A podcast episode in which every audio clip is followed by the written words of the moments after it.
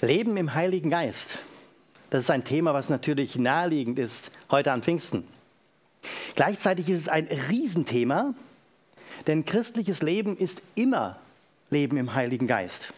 Ohne den Heiligen Geist können wir nicht als Christen leben.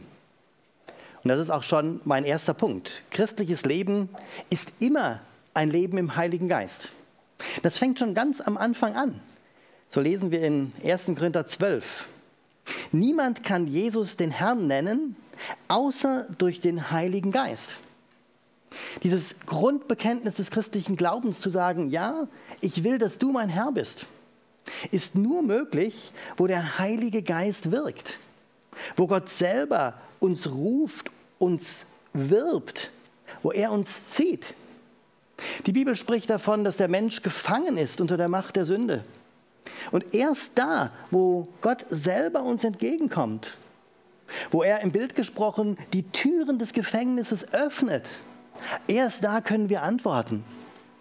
Deswegen schon überhaupt dieser Weg zum Glauben zu kommen, ist nur möglich, weil der Heilige Geist uns zieht.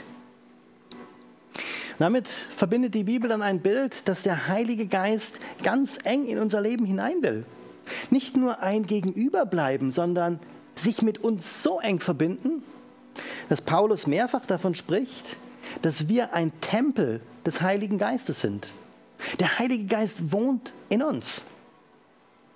Im Galaterbrief beschreibt er diesen Zusammenhang mit den Worten, nun aber lebe nicht mehr ich, sondern Christus lebt in mir. Und wenn wir uns fragen, wie denn Christus in mir lebt, wenn wir an den dreieinigen Gott denken, dann ist klar, er ist durch seinen Geist in mir gegenwärtig. Das ist etwas ganz Besonderes, was uns heute vielleicht nicht mehr so bewusst ist. Über all die Jahrhunderte davor, auch über die Zeit Jesu selber, war der Heilige Geist immer nur auf einzelnen besonderen Personen, auf einzelnen Königen, Propheten, Richtern. Und erst an Pfingsten erleben wir dieses Wunder, dass der Heilige Geist sich verbindet mit jedem einzelnen Gläubigen. Er sagt, ich will in dich hinein. Ich, Gott, möchte mein Leben so eng mit dir verbinden, dass tatsächlich etwas Neues entsteht. Jesus erklärt auch, warum das so wichtig ist. So sagt er seinen Jüngern in Johannes 14, der Beistand aber, der Heilige Geist, den der Vater senden wird in meinem Namen, der wird euch alles lehren und euch an alles erinnern, was ich euch gesagt habe. Und zwei Kapitel später fügt er an, noch vieles habe ich euch zu sagen, aber ihr könnt es jetzt nicht tragen. Wenn aber jener, der Geist der Wahrheit gekommen ist, wird er euch in die ganze Wahrheit leiten. Denn er wird nicht aus sich selbst reden, sondern was er hören wird, wird er reden, und das Kommende wird er euch verkündigen. Zunächst natürlich ein Wort an die Jünger, auch an die Jünger noch vor Kreuzigung und Auferstehung. Da hatten sie so manches noch nicht verstanden und das war Jesus auch klar. Und so hat er ihnen den Geist verheißen und hat gesagt, auch wenn ihr es jetzt noch nicht verstehen könnt, der Geist, er wird dafür sorgen, dass ihr immer tiefer in die Wahrheit hineinwachsen könnt. Er wird zu euch reden und er wird euch sogar Sachen erklären, die erst noch kommen. Wir stehen an der Stelle in der Nachfolge der Jünger. Auch wir brauchen den Geist, dass er uns lehrt, dass er uns vorbereitet. Der Heilige Geist lockt uns zum Glauben. Er lehrt uns und führt uns in die Wahrheit.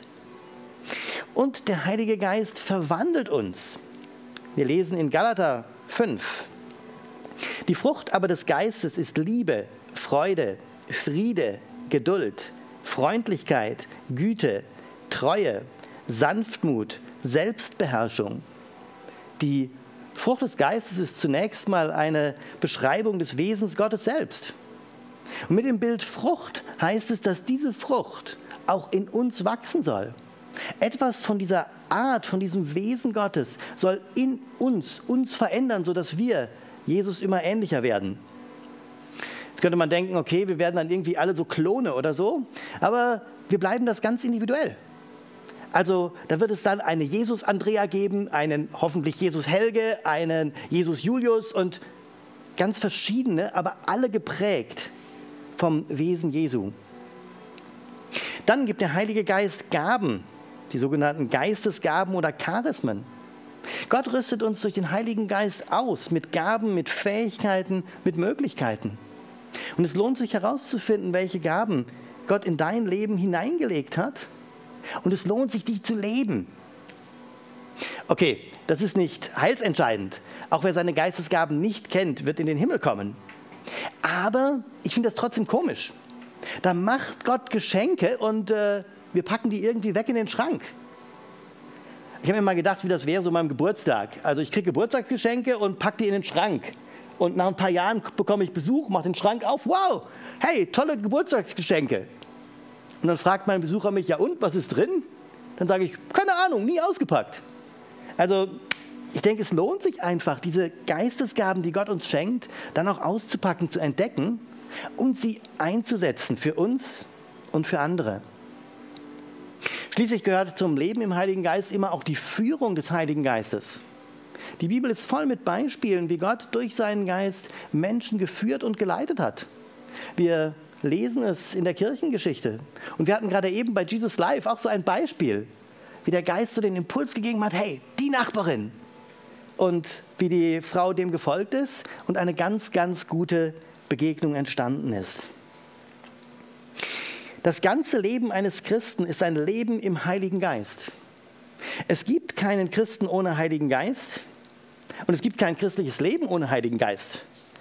Deswegen, ihr merkt, jetzt könnten wir alle Aspekte vertiefen, aber dann würde ich jegliche Zeitrahmen sprengen. Deswegen nur zwei weitere Gedanken. Der zweite Punkt. Der Heilige Geist führt uns heraus aus Angst und Unsicherheit. Angst und Unsicherheit sind ja erstmal normal, auch normaler Bestandteil von einem Leben. Angst und Unsicherheit sind so eine Art innere Grenzen. Wenn ich Angst habe, ziehe ich mich zurück. Ich muss mich neu orientieren. Da ist irgendetwas, was ich nicht verstehe, mit dem ich nicht umgehen kann. Um dann wieder, wenn ich ein Stück Sicherheit gewonnen habe, wieder weiterzugehen. Das ist ein Prozess, den wir bei den Jüngern gleich mehrfach sehen. Sie haben viel mit Jesus erlebt, sie waren mit ihm unterwegs, sie haben viele Wunder erlebt, sie waren begeistert von Jesus. Und dann haben sie erlebt, dass ihr Meister und Herr gekreuzigt wird, dass er stirbt. Und sie haben sich zurückgezogen. Sie haben die Türen verschlossen, sie hatten Angst.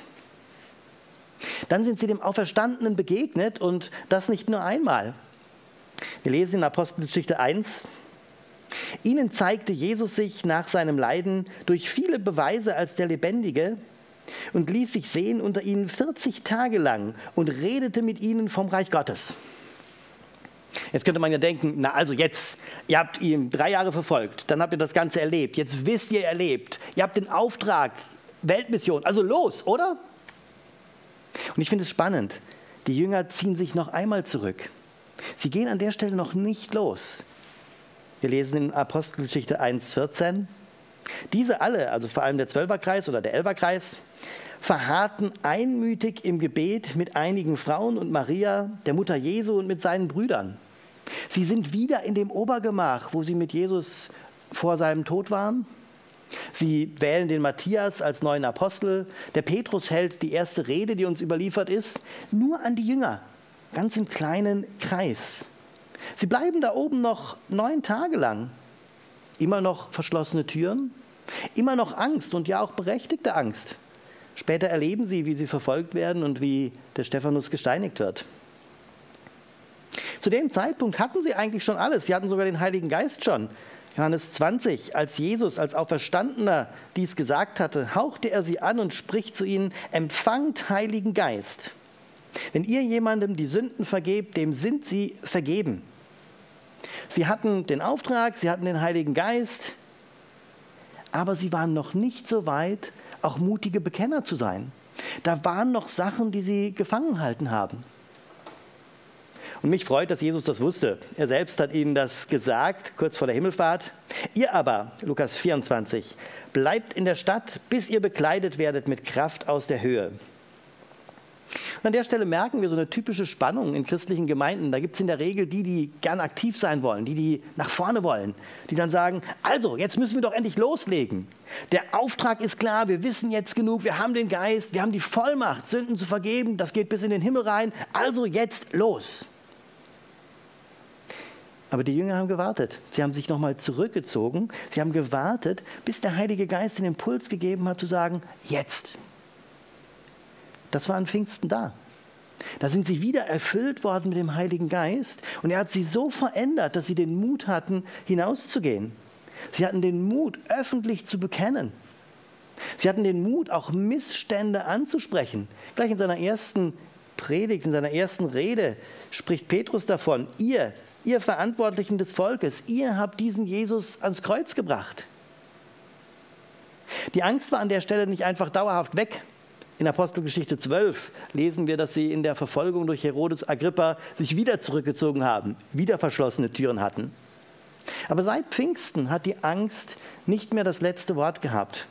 In der Kraft des Heiligen Geistes konnten die Jünger ihre Angst überwinden.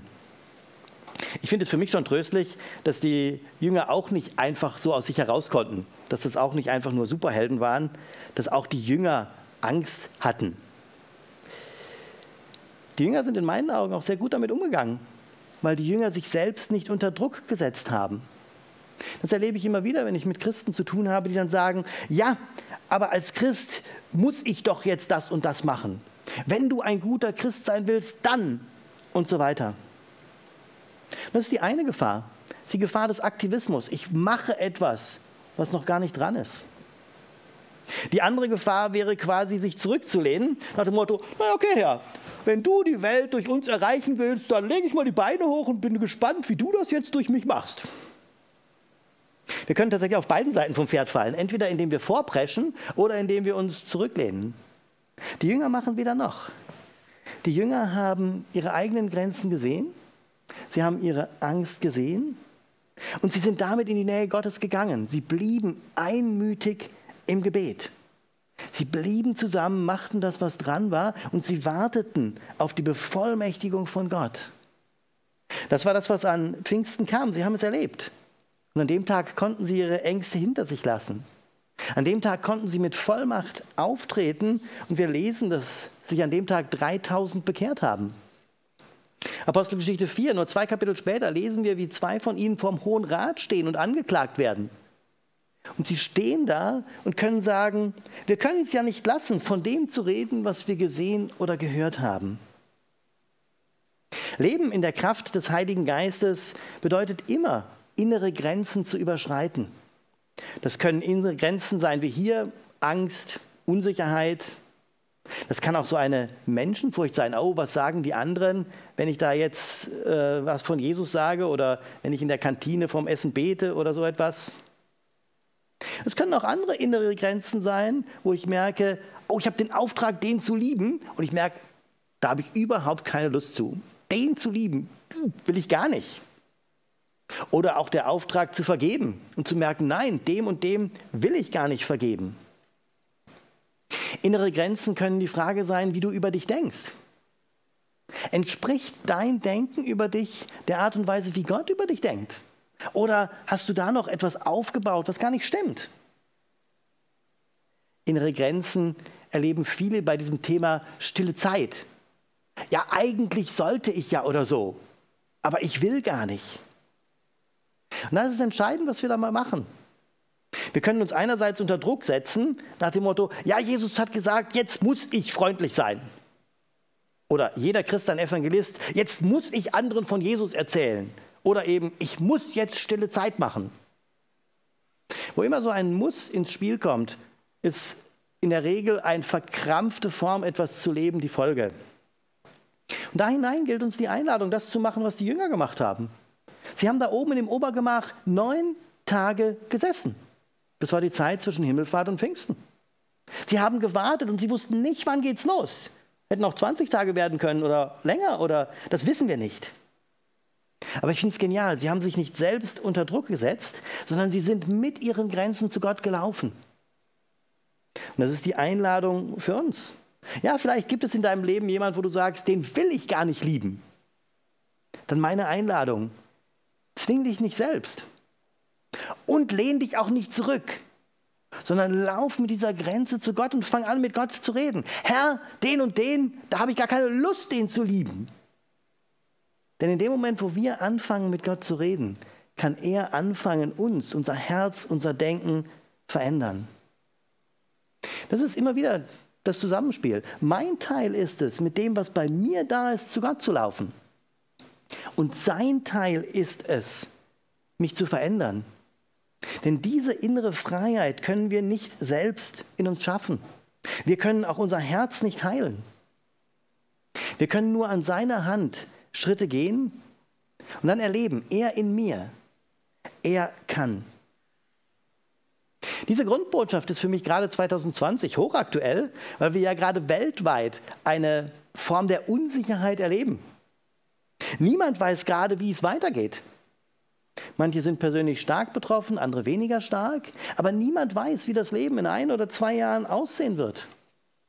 Wir erleben plötzlich Unsicherheit und ich denke, das ist etwas, wir erleben etwas, was normal ist.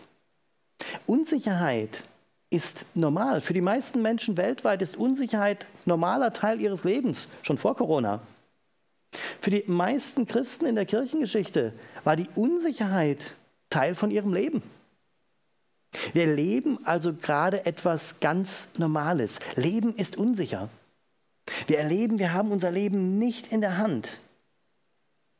Verändert hat sich vielleicht, dass wir es aktuell deutlicher spüren. Und da hinein gilt uns diese Einladung Gottes, wo immer du das erlebst. Unsicherheit, Angst, auch vielleicht andere Gefühle, Wut oder Zorn, offene Fragen, Klagen, Lustlosigkeit, völlig egal. Die Einladung ist es, immer damit zu Gott laufen, ihm das sagen, das Gespräch mit ihm anfangen. Denn dann kann sich etwas verändern. Deswegen, christliches Leben ist immer ein Leben im Heiligen Geist. Mit dem Heiligen Geist können wir Angst und Unsicherheit überwinden. Und wer immer mal die Apostelgeschichte ganz durchliest, wird merken auch noch viele andere Grenzen. Soziale Grenzen, ethnische Grenzen, Denkgrenzen, Grenzen der eigenen Möglichkeiten. Ich möchte als dritten Punkt noch eingehen auf die Frage, wie bekommen wir denn dann den Heiligen Geist oder können, wie können wir denn so mit dem Heiligen Geist leben? Na, zu drei Bibelstellen. In Lukas 11 erklärt Jesus seinen Jüngern, wenn nun ihr, die ihr böse seid, euren Kindern gute Gaben zu geben wisst, wie viel mehr wird der Vater, der im Himmel gibt, den Heiligen Geist geben denen, die ihn bitten? Die Jünger haben in, der, haben in der Bibel mindestens dreimal den Heiligen Geist empfangen. In Johannes 20 haben sie ihn empfangen, dann haben sie ihn in Apostelgeschichte 2 empfangen und die elf sind auch in Apostelgeschichte 4 nochmal dabei. Also es geht weniger um die Frage, wann habe ich ihn das erste Mal empfangen, sondern wie viel Raum hat der Heilige Geist in meinem Leben? Da passt das vom Bild vom Tempel. Ist mein Leben so, dass Gott viel Raum hat in meinem Leben oder ist mein Leben vollgestellt mit allem Möglichen? Und hier in Lukas beschildert Jesus den ersten Weg, wie wir Heiligen Geist bekommen? Ganz einfach, ihn bitten. Wie viel mehr wird der Vater, der vom Himmel gibt, den Heiligen Geist denen geben, die ihn bitten? Also, einfach zu Gott. Einfach sagen, Herr, ich sehne mich danach, ich möchte mehr von dir. Ich möchte, dass du in meinem Leben mehr wirkst, dass du mich mehr veränderst und so weiter. Der einfachste Weg. In Johannes 7 lesen wir einige Verse. Da sagt Jesus, an dem letzten, dem großen Tag des Festes aber stand Jesus auf und rief und sprach, wenn jemand dürstet, so komme er zu mir und trinke. Wer an mich glaubt, wie die Schrift gesagt hat, also so wie es in der Schrift vorhergesagt ist, aus seinem Leib werden Ströme lebendigen Wassers fließen. Das aber sagte er von dem Geist, den die empfangen sollten, die an ihn glaubten. Denn noch war der Geist nicht da, weil Jesus noch nicht verherrlicht worden war. Wenn jemand dürstet, so komme er zu mir und trinke. Drei Schritte. Der erste Part, Durst haben. Dann sind wir schon wieder bei der Frage, na und wenn ich keinen Durst habe? Und ich hoffe, ihr könnt jetzt selber schon weiterdenken. Wenn ich keinen Durst habe, dann einfach damit zu Gott laufen. Herr, irgendwie fände ich das gut, wieder mehr von dir. Oder früher hatte ich da mehr von dir, aber da ist irgendwie nicht mehr. Lauf damit zu Gott.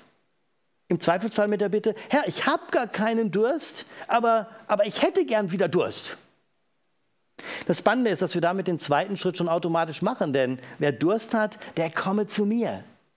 In dem Moment, wo wir entweder unseren Durst anmelden oder unseren Mangel an Durst melden, kommen wir schon zu ihm.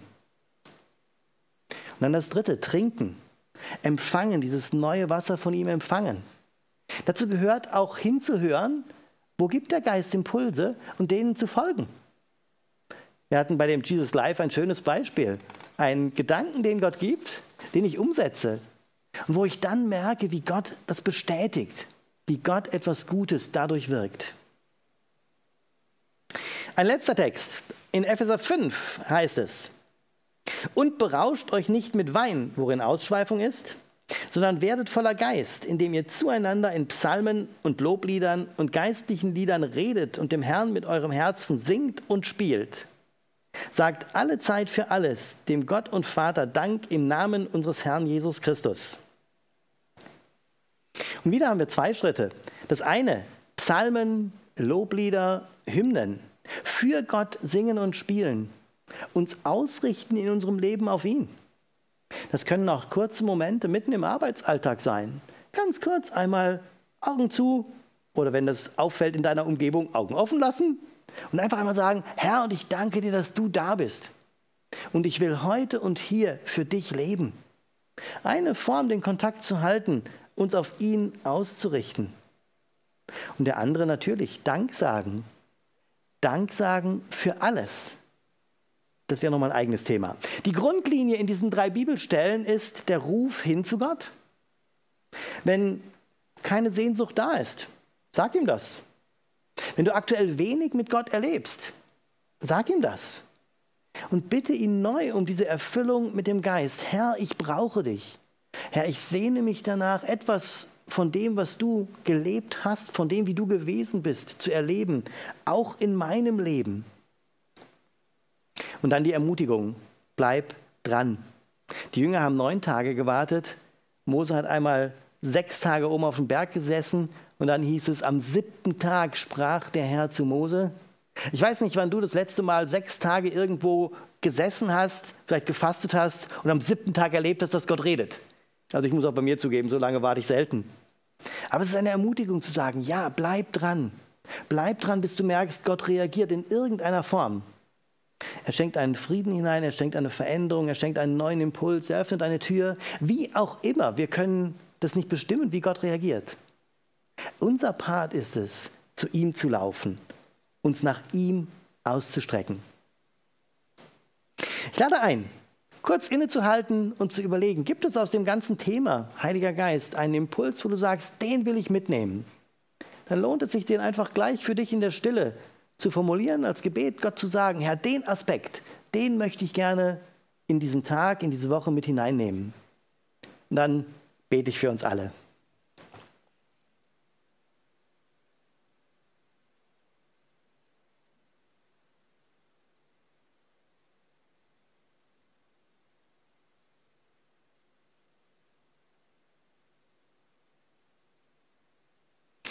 Heiliger Geist, ich danke dir für deine Gegenwart. Ich danke dir, dass du in uns lebst und wirkst. Ich danke dir, dass du uns diese Tür geöffnet hast, dass wir überhaupt Gott kennenlernen konnten. Und ich bitte dich, dass du uns weiter führst. Du siehst, wo jeder Einzelne steht. Du siehst, wo wir gerade dran sind. Du siehst, was wir im Gebet formuliert haben. Und ich bitte dich, dass du uns heute und in den kommenden Tagen die Augen für deine Gegenwart öffnest. Dass wir das tatsächlich erleben, wie intensiv du dein Leben mit unserem verbunden hast, dass wir deine Gegenwart sehen. Danke, dass du da bist, auch wenn wir dich nicht sehen oder spüren, aber bitte zeig dich uns. Amen.